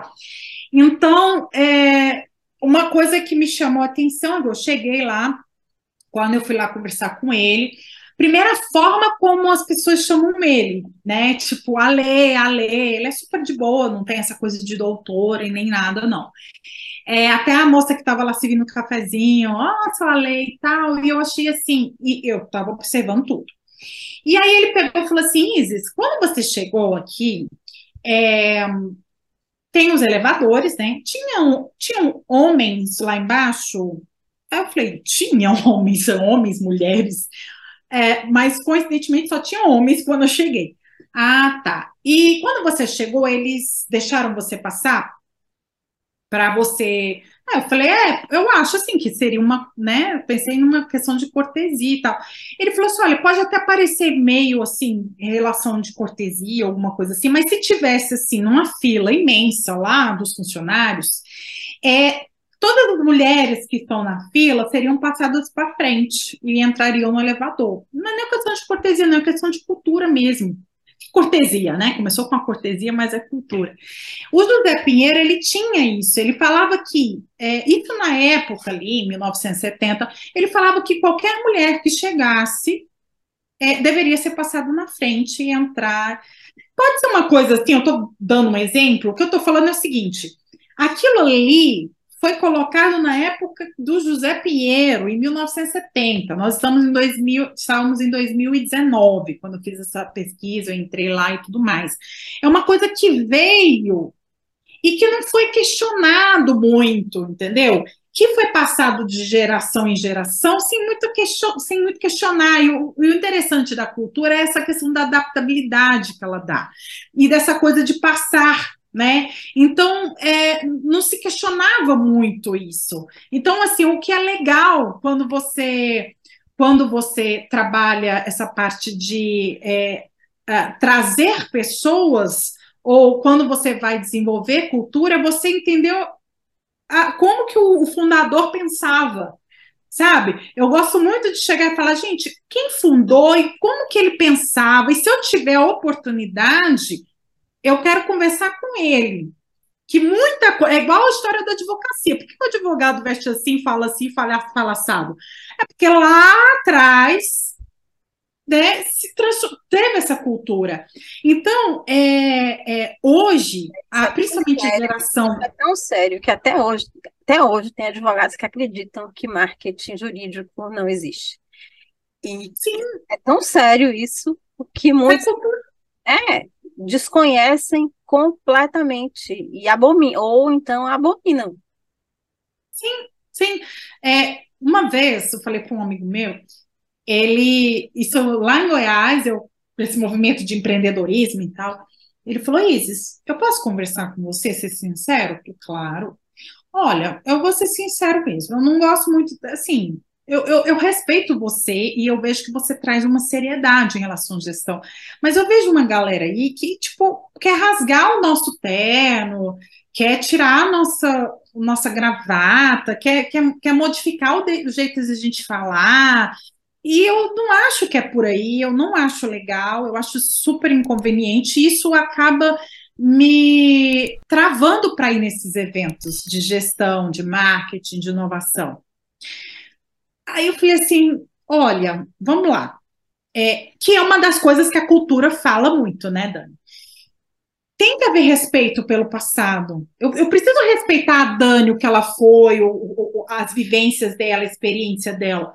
Mas eu posso dizer para a Dani que eu respeito ela do jeito que ela é e que ela pode é, é, conhecer um pouco mais sobre inovação, ela pode conhecer um pouco mais sobre gestão, então, as pessoas precisam ter muito cuidado da forma como impõe, porque você está mexendo com uma crença.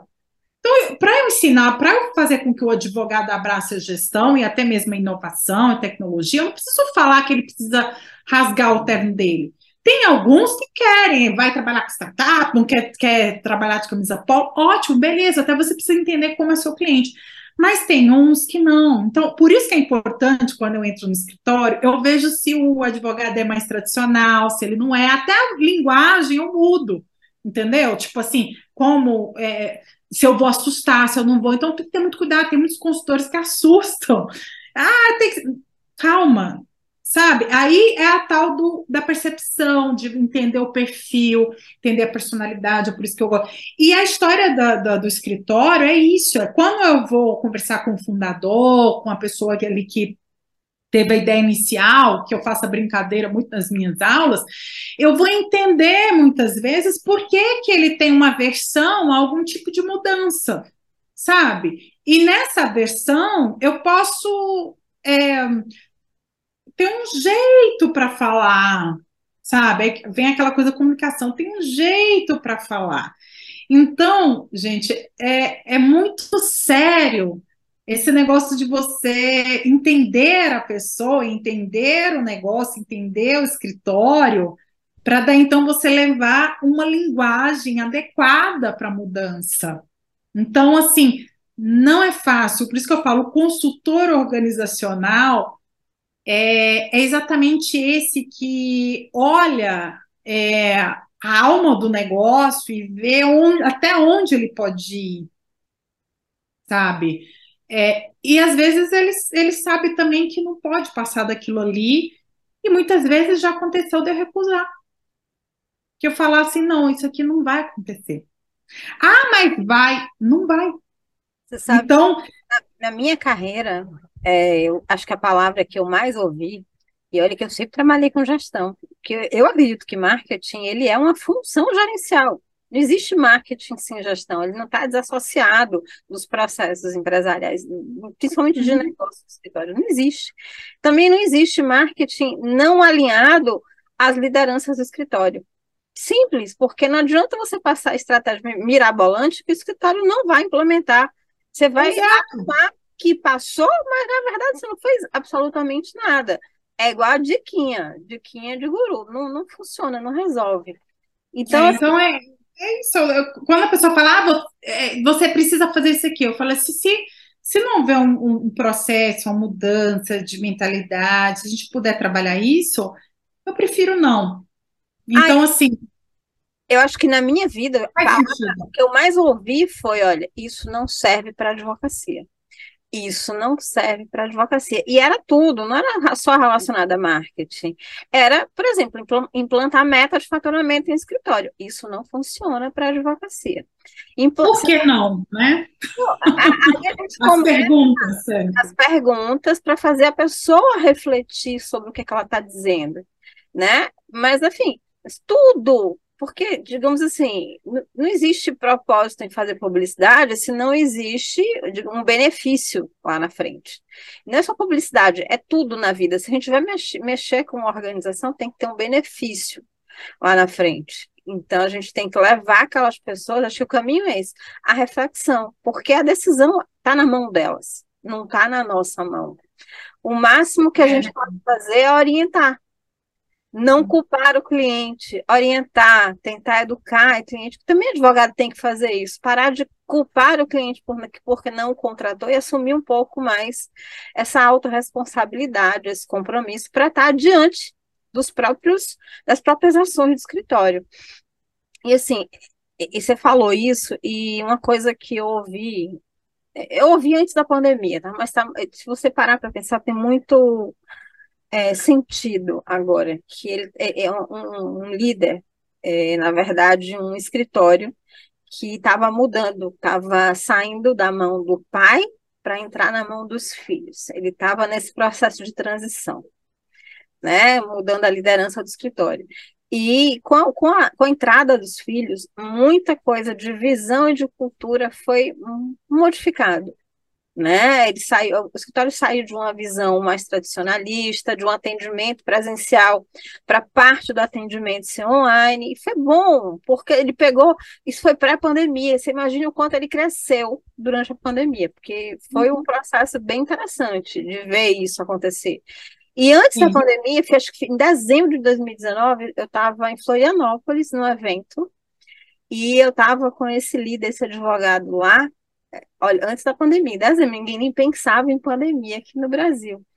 E ele falava com, tipo assim, ele falava que um desafio, um dos desafios maior para ele era ser, digamos assim, era ser o fiscal da nova cultura do escritório.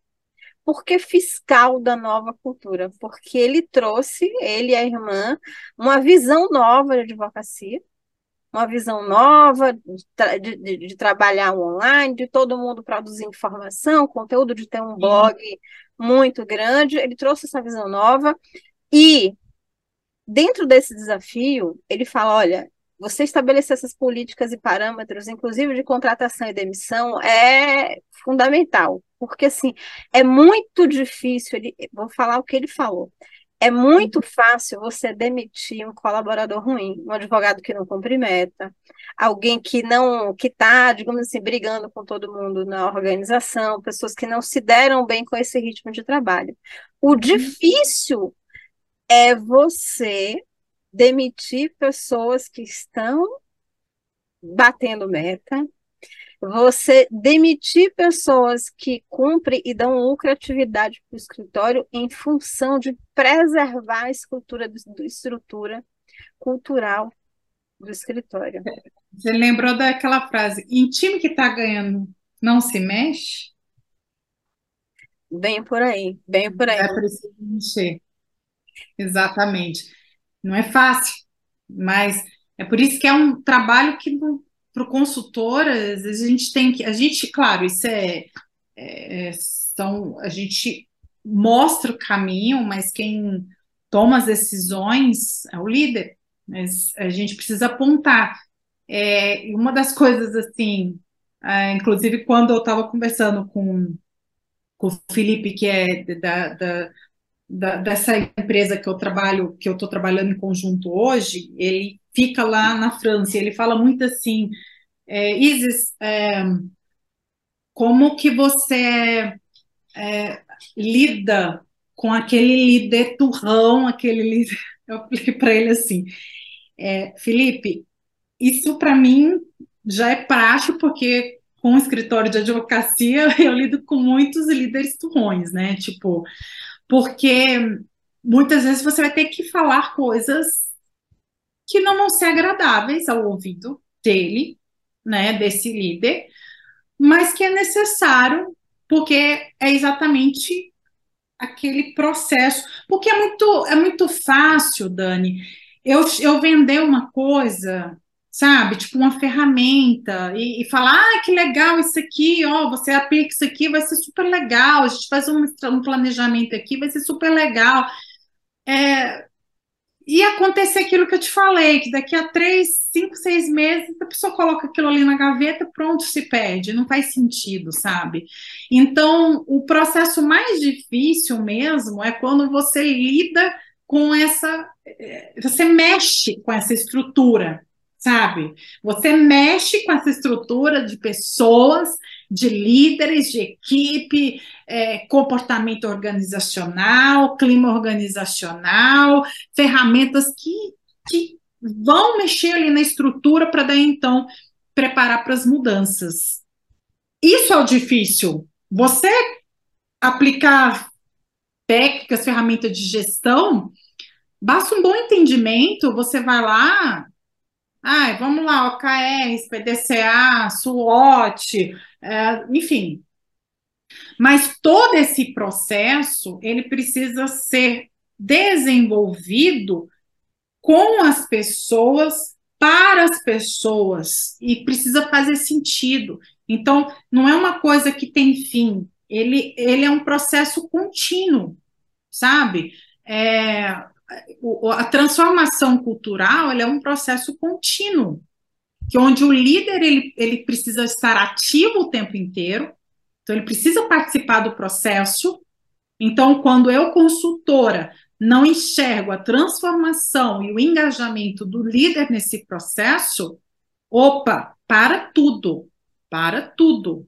Vamos sentar, vamos conversar e vamos ver o que, que a gente. Já tive situações onde eu parei a consultoria e falei: a gente vai dar uma pausa, a gente vai trabalhar liderança, a gente vai trabalhar, seja mentoria, coach, seja lá, porque as pessoas falam coaching hoje numa versão mais preconceito, né? Porque ficou meio que. Mas o coaching em si, que a gente estava falando ainda há pouco, que as perguntas certas né, no momento certo para fazer a pessoa ali pensar e, e, e de fato é, entender a, a, força dela naquele processo, é, não existe mágica de consultor. Nós somos mediadores, nós somos, nós iremos é, tentar mostrar o caminho, mas quem vai seguir aquele caminho é o líder e as pessoas que estão ali, né? Então precisa ter esse, esse envolvimento é, é, é, contínuo de todas as pessoas ali, contínuo. Na sua experiência, Isis, é, você tem estudos, números, qual é o impacto real é, dentro do escritório de advocacia quando o advogado, como líder, ele começa a se preocupar e a gerir a cultura da, da, do próprio escritório, você tem algum resultado prático? Você já você tem, digamos assim, algum elemento que pode ser compartilhado aqui com a nossa audiência? Dani, ah, de cabeça, você sabe que depois da Covid a gente ficou meio assim, né? é, no meu livro, na minha dissertação do mestrado, que eu falo de profissionalização e liderança nos escritórios de advocacia, eu trago números, tá? É, eu, eu, inclusive, é, é, muito interessante, né? É, na dissertação que eu fiz o mestrado, que eu falava sobre o papel da liderança na profissionalização dos escritórios, de forma indireta eu estou falando da cultura, estou falando como que esse líder ele transforma a cultura e prepara esse local para uma profissionalização. E, e aí é, você pode desenvolver ali é, em cima de alguns formatos de escritórios que eu utilizei e que a análise usa muito. Inclusive, eu participei esse, esse ano de um júri para escritórios mais inovadores, de marketing, de gestão, e, e, e eles enquadram o escritório em três formatos: full service, é, abrangente e boutique. E cada um deles existe uma forma do líder tratar. Então, o boutique, como é uma coisa mais artesanal e mais próxima, é uma forma diferente. Você trabalhar a cultura ali, você trabalhar o líder né? E o full service outra. Então, uma das coisas que eu achei muito interessante, eu até falei para a Silvana da, da, análise, eu estive agora com ela na, no evento da B2L também. Silvana é... um episódio aqui com a gente, né? Ela também. é... Ela é fantástica. eu tive agora com ela também na B2L, é, no painel, e eu até falei para ela que me chamou a atenção, por exemplo, no escritório boutique, é, é, conversando com alguns advogados, alguns líderes, e na dissertação existem, tem, tem ali na íntegra, né, algumas as entrevistas e tudo, então é só colocar lá, é, liderança e profissionalização dos escritórios advocacia FGV, vai aparecer lá. É, vai aparecer no campo lá, tem como acessar. Então, assim, que o escritório boutique, desses escritórios, ele é o que mais tem preconceito com marketing jurídico. É, ela dizia. Ele acha, ele acha que não precisa. É, é.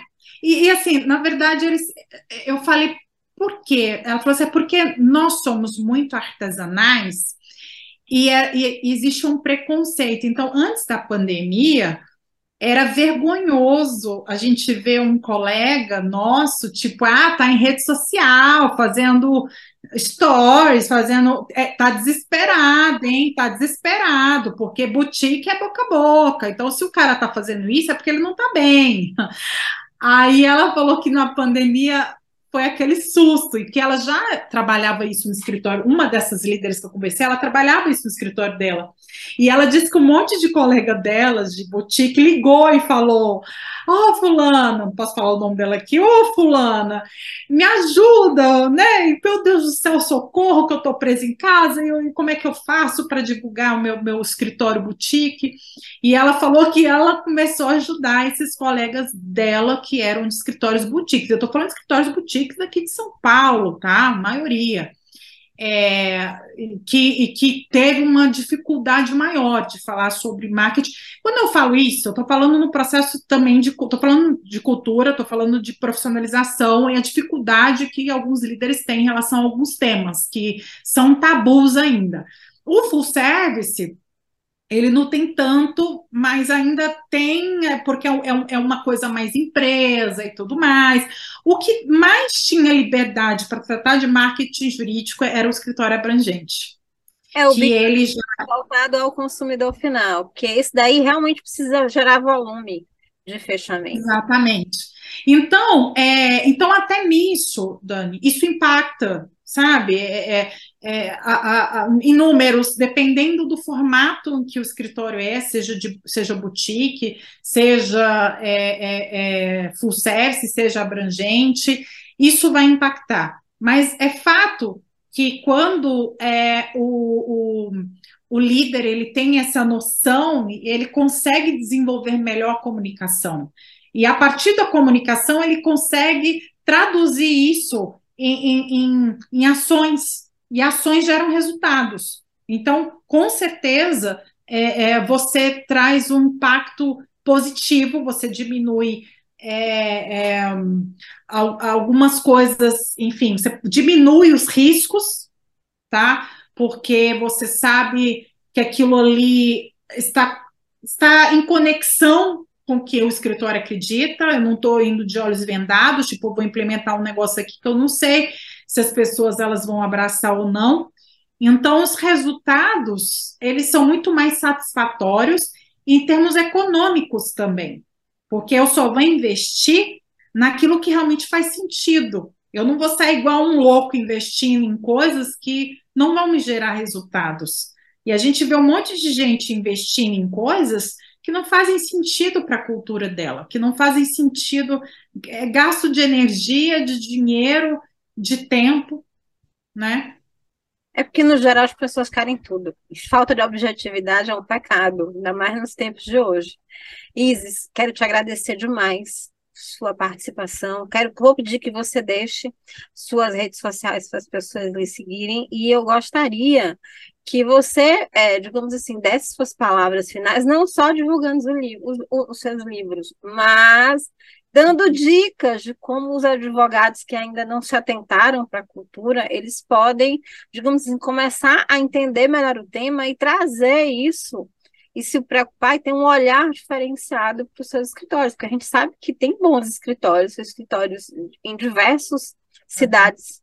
A gente, a gente tem uma audiência muito grande aqui no Brasil, mais de 80% da nossa audiência é aqui no Brasil, se eu não me engano, acho que é 9% é nos Estados Unidos, porque a uhum. gente tem, a gente também, esse programa ele passa em duas rádios americanas, para brasileiros.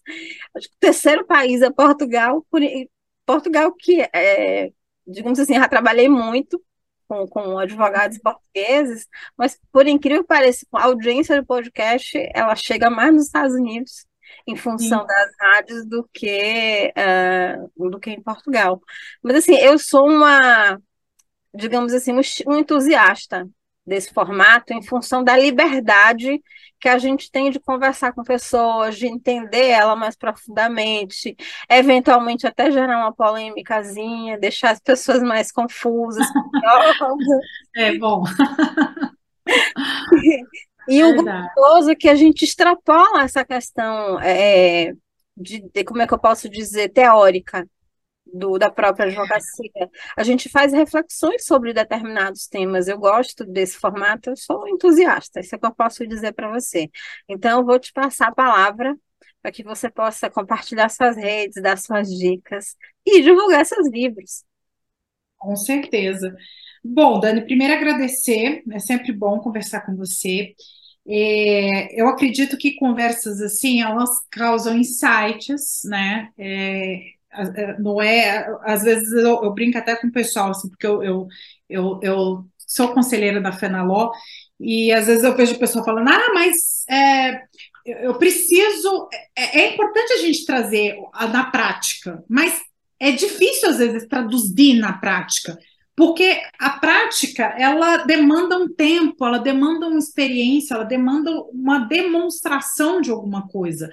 E, e quando a gente tem um bate-papo, uma palestra, é, a gente está no, primeiro passo, que é aquela cultura de aprendizado. É você é, dar um insight, mas é, se a pessoa quer aprofundar, aí é outra coisa. Ela vai pegar um livro, no meu caso aqui tem esse livro, vai ler este livro, que não é da noite para o dia, você vai fazer um curso, você vai se inteirar mais sobre isso. Tem artigos científicos, milhares falando sobre isso, tem é, livros, tem, enfim, todo um trabalho que é desenvolvido. Você também pode dizer, eu, assim, na, na época que eu estava fazendo mestrado, eu lembro que eu cheguei para o meu orientador, ah, me coloca aí como pesquisadora nessa área de liderança, e na época ele, eu lembro que ele trabalhava a parte de cultura da Globo e tal, eu falei, ah, me coloca lá como estagiária.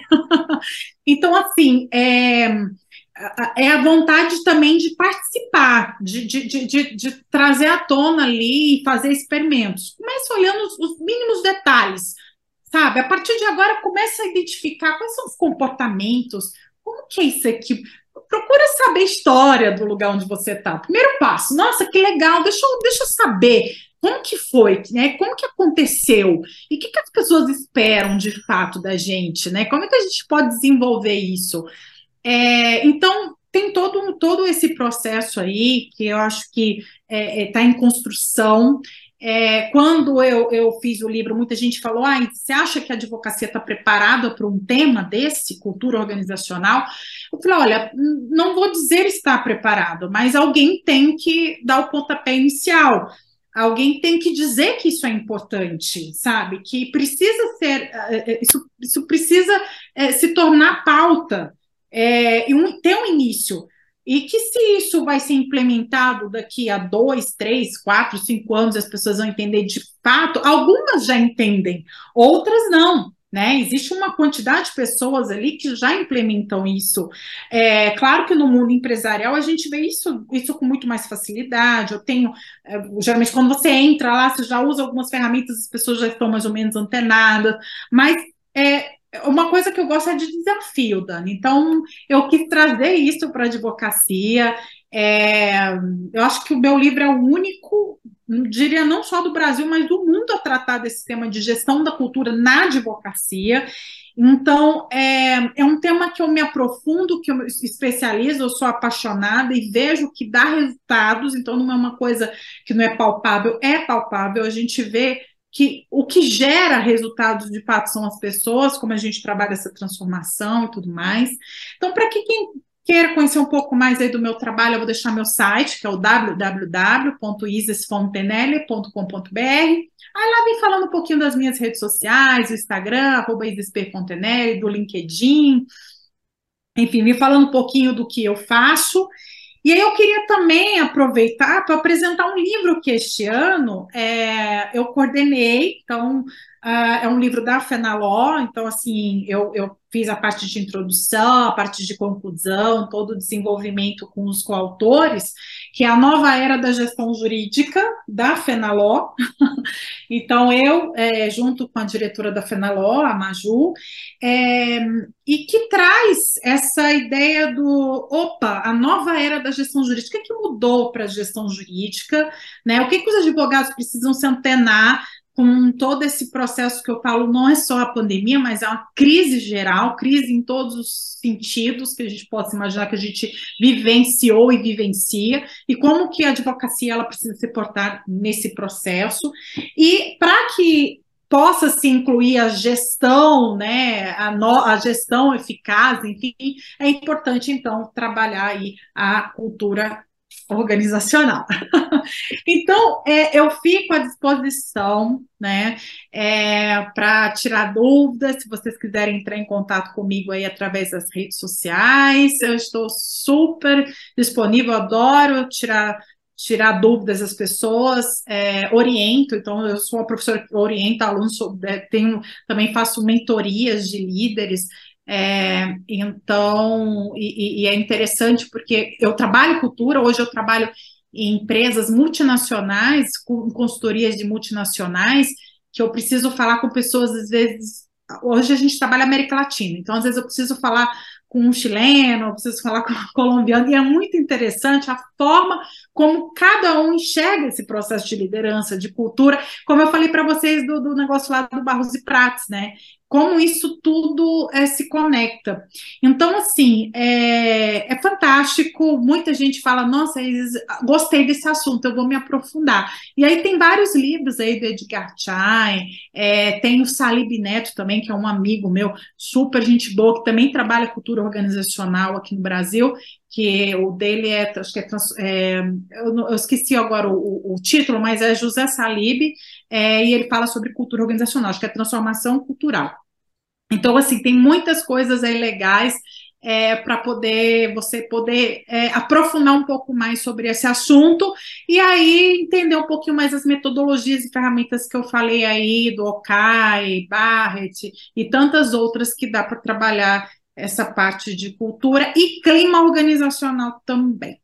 Parabéns, Dona Isis, parabéns, muito sucesso. Quero mais uma vez lhe agradecer e dizer à nossa audiência, a você, doutor, a você, doutora, que o DVCast vai ao ar sempre aos sábados, às 15h45 da tarde, no YouTube. E às segundas-feiras, seis e meia da manhã, ela está disponível em vídeo no Spotify e em áudio nos demais agregadores de podcast. Então, você não tem desculpa para não assistir ou não ouvir o nosso podcast. Abraço grande, quero mais uma vez agradecer a Isa. Sigam a Isa nas redes sociais, que ela tem um trabalho bem interessante. E a gente se vê no próximo episódio do ADVCast. Tchau, gente. Até lá.